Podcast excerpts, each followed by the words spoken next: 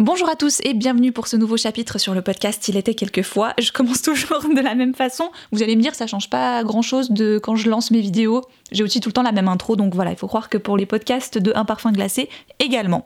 Dans le chapitre précédent, où est-ce qu'on s'était arrêté? Chapitre 54, il a dû se passer à la fois un chapitre en 2005, à la fois un chapitre en 1948. Euh, Lilou, Nicolas sait pas trop si Lilou est complètement folle ou quoi, et euh, du coup il va un peu lui demander si elle a toute sa tête.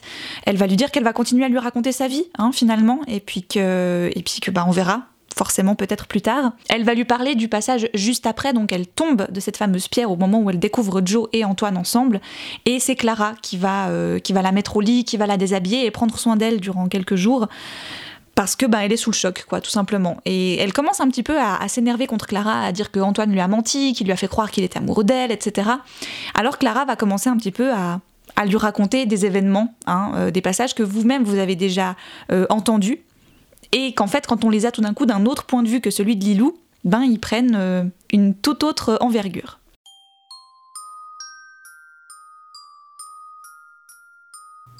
Il était quelquefois le podcast qui raconte des histoires.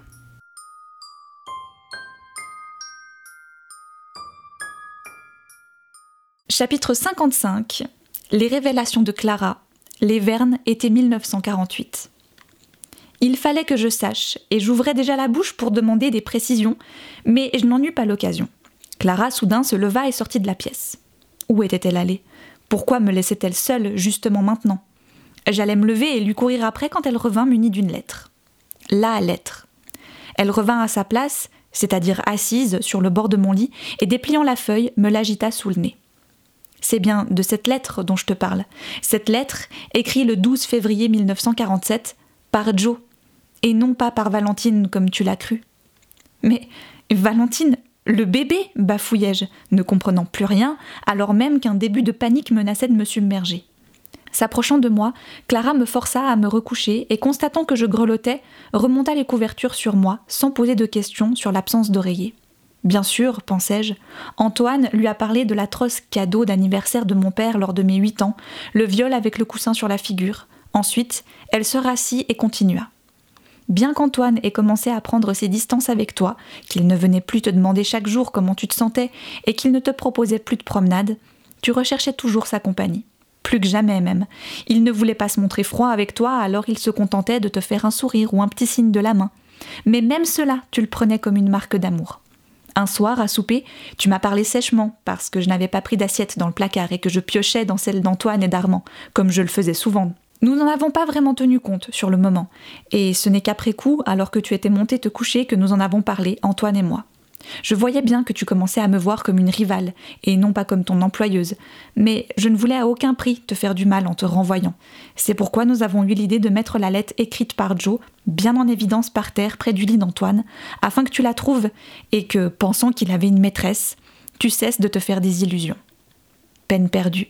Tu étais déjà, permets-moi de te le dire, trop loin dans ton délire. Je ne sais pas trop comment tu as arrangé les choses dans ton esprit, mais même cette lettre n'a pas eu l'effet escompté. Alors, nous nous sommes dit que quand tu serais mise devant le fait accompli, c'est-à-dire devant Valentine, la maîtresse d'Antoine, invitée par celui-ci, tu comprendrais Mais là encore, il n'en fut rien. Nous nous sommes plusieurs fois posé la question, Antoine et moi. Valait-il mieux dire à Joe et Val ce que tu ressentais ou les laisser dans l'ignorance? Finalement, nous le leur avons dit, mais rassure-toi, personne ne s'est moqué de toi, bien au contraire. Valentine m'a proposé de t'emmener au village et même en ville afin de te changer les idées. Ou mieux, de te faire rencontrer quelqu'un, des jeunes de ton âge, qui te ferait oublier Antoine. Et je lui ai dit que c'était une bonne idée. D'ailleurs, c'est ce que nous aurions dû faire depuis longtemps, et je m'en suis voulu par la suite de ne pas y avoir songé plus tôt. Car évidemment, il était déjà bien trop tard. Tu ne voyais qu'Antoine et on pouvait lire dans tes yeux la haine que tu ressentais pour Valentine. Celle-ci a décidé de ne pas en tenir compte et elle t'a emmené chez Ursula plusieurs fois. Puis nous t'avons prise avec nous à Colmar, puis à Strasbourg, en essayant de te faire participer à nos conversations.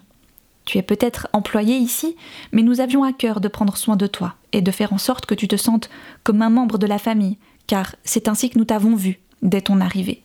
Mais rien n'y faisait. Tu restais aussi froide qu'un glaçon et tu ne disais pas un mot.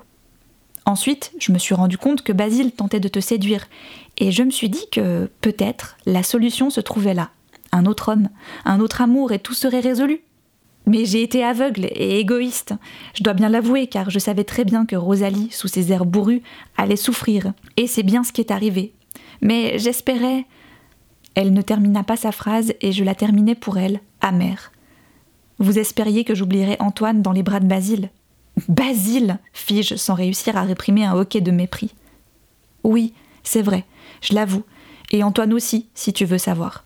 Nous espérions tous les deux que Basile réussirait à te faire oublier ce que l'on peut bien appeler ton obsession pour mon mari. Votre mari? Vous êtes marié, c'est vrai, mais je sais très bien qu'il ne se passe rien entre vous. D'ailleurs, vous l'avez dit vous-même. Ça n'est pas vraiment un mariage, ça. Elle me regarda un long moment, et je discernais dans ce regard un mélange de dédain teinté d'une immense pitié. Puis, comme si elle ne pouvait supporter de rester aussi près de moi plus longtemps, elle se leva et se mit à faire quelques pas dans la chambre, sans rien dire. Sans doute allait-elle me signifier mon renvoi, me dis-je, et je m'aperçus que cela m'était égal. Ce qui comptait le plus à mes yeux, encore deux jours plus tôt, m'était parfaitement indifférent aujourd'hui.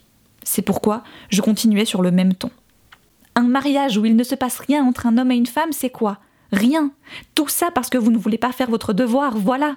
Parce que vous ne voulez pas qu'un homme vous touche, même pas votre mari. Mais alors dites-moi, Clara, pourquoi êtes-vous mariée? Juste pour faire comme les autres? Juste pour ne pas vous faire traiter de vieille fille? Pourquoi vous n'êtes pas restée toute seule en Suisse avec vos voitures? Peut-être qu'Antoine a des excuses finalement. Comme il n'a pas le droit de toucher sa propre femme frigide, ah oui, vous voyez, je connais ce terme. Il a fini par se tourner vers les hommes, ça peut se comprendre, et c'est de votre faute. Je m'aperçus que je venais de crier ces derniers mots, et avec horreur, je constatais que je recommençais à chercher des excuses à Antoine. Je m'interrompis aussitôt et me tournai vers Clara qui n'avait pas bougé. Elle se tenait debout à côté de mon lit, et, la tête légèrement penchée sur la droite, me regardait, fascinée et inquiète. Puis, sans me lâcher du regard, elle alla s'asseoir sur le grand fauteuil à quelques mètres de moi et répondit sur un ton très doux qui me fut plus insupportable que si elle avait hurlé sur moi. Il ne se passe rien entre Antoine et moi, crois-tu? Que fais-tu donc de notre complicité, de notre tendresse, de notre amitié et de notre respect l'un envers l'autre? Que fais-tu de notre humour, du plaisir que nous avons à être l'un avec l'autre? Alors oui, si tu penses qu'un couple doit impérativement avoir des relations sexuelles, Antoine et moi, effectivement, ne formons pas un couple au sens traditionnel du terme. Mais je peux t'assurer que le lien qui nous unit est bien plus fort que tu ne le penses. Crois-le ou non, il est même indestructible.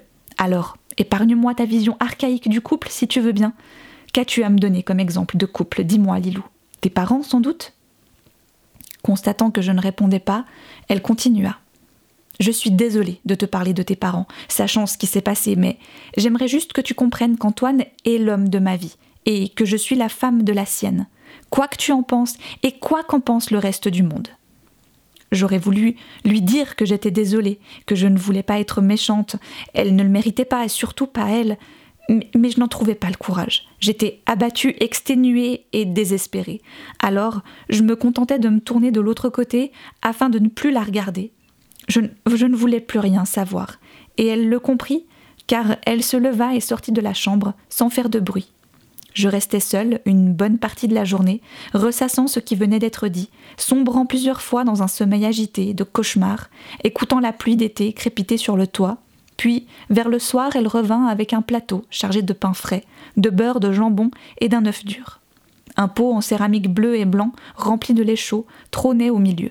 Je détournai les yeux, déclarant n'avoir pas faim. Mais elle n'en tint pas compte. Tu dois manger un peu, Lilou, et j'aimerais bien que tu boives un peu de lait chaud. Tu es glacée et tu grelottes continuellement.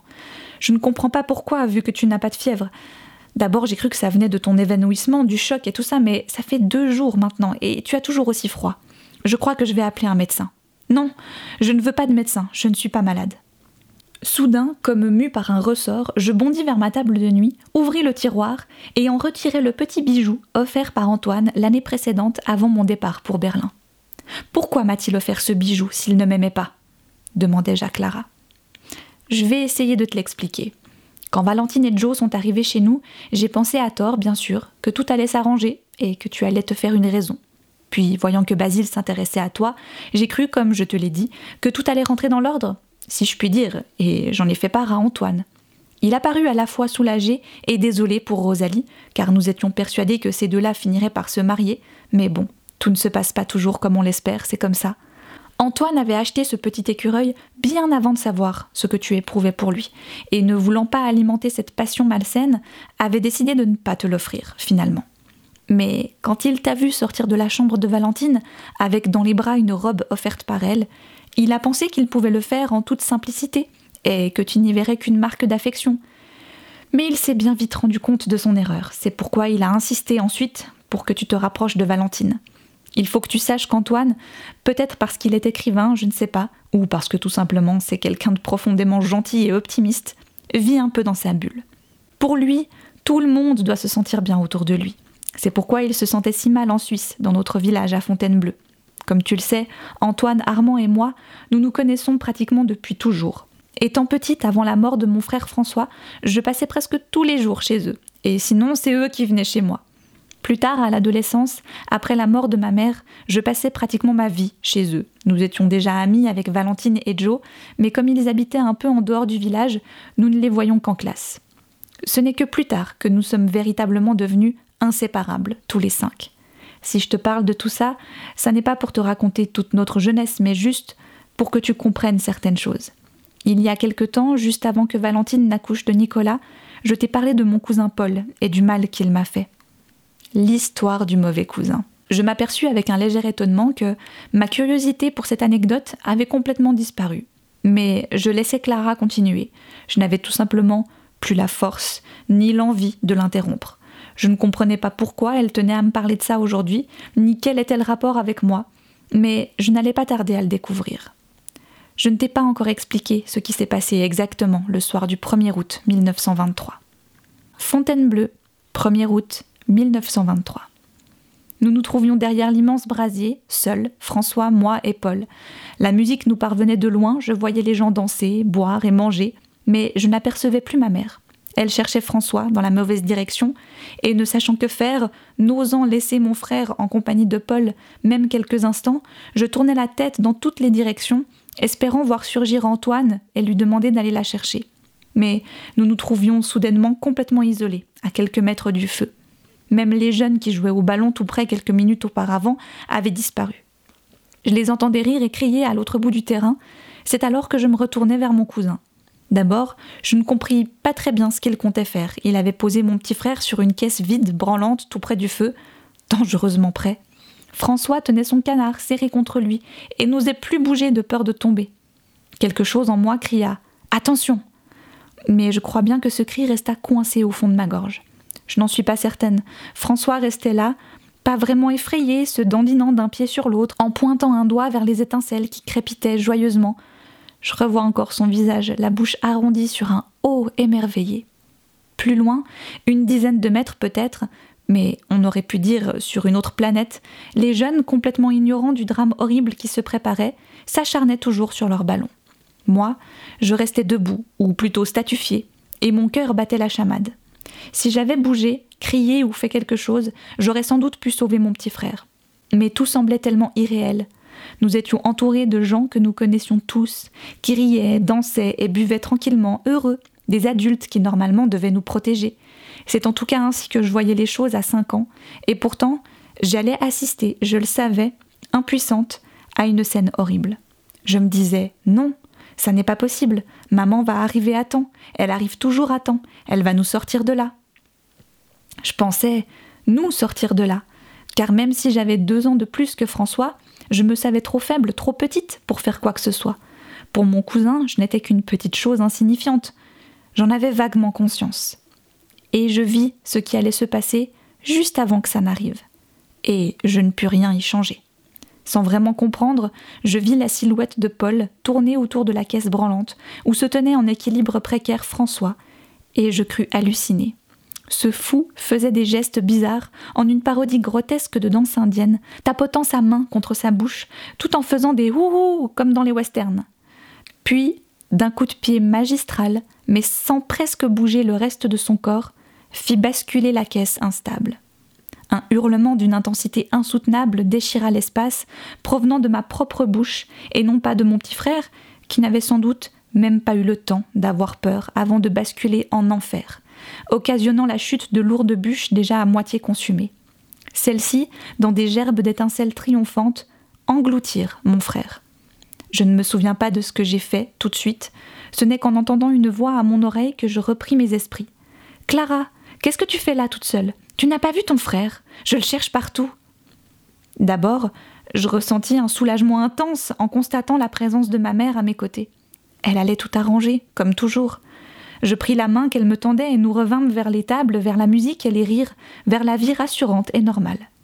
Ma mère courait dans tous les sens, hurlant le nom de mon petit frère, et je courais à ses côtés puisqu'elle me donnait toujours la main, comme si inconsciemment elle avait peur de me perdre aussi. Tout le monde se mit à l'aider, et la nuit se passa à chercher un tout petit garçon dans les alentours. Je me souviens que ma mère, à un moment le corps secoué de sanglots, essoufflée d'avoir couru partout, se pencha soudain vers moi et me secouant de toutes ses forces me cria à la figure. Son canard, c'est son canard que tu tiens, Clara. Tu sais où se trouve François? Dis-moi, tu sais où il est? Elle continuait de me secouer comme un prunier et c'est alors que je pris conscience que je tenais dans mes bras le canard en bois de François, certainement tombé à côté du feu lors du meurtre. Je regardais maman de toutes mes forces, je voulais absolument lui dire ce qui s'était passé, mais les mots restaient au fond de moi, sans pouvoir sortir. Je serrais le jouet contre moi, ouvrant et refermant la bouche comme un poisson, incapable d'articuler quoi que ce soit. On interrogea sans doute tout le monde, mais je ne le sus qu'après, longtemps après. Personne ne retrouva jamais François. Je restais muette pendant plus d'une année. La gentillesse et la folie douce qui caractérisaient ma mère disparurent. Elle continua pendant des mois et des mois à chercher son fils, parcourant le village, puis les environs, dans tous les sens, entrant dans les granges et même jusque dans les caves des gens, à leur insu parfois, persuadée que quelqu'un de mal intentionné avait enlevé mon frère. Tout cela, bien sûr, fit grand bruit à l'époque. Les gens d'abord prirent ma mère en pitié, excusant son comportement quand elle venait en pleine nuit, par exemple, frapper chez eux, demandant et exigeant même de fouiller leur maison, les insultant quand ils tentaient de la calmer. Malgré ses recherches, malgré celles de la police qui n'avait pas ménagé ses efforts, on ne retrouva jamais la moindre trace de mon petit frère. Clara se tut. Dehors, la pluie continuait de tomber régulièrement sur le toit de la maison, et ce crépitement apaisant rehaussait encore l'horreur de ce que je venais d'entendre.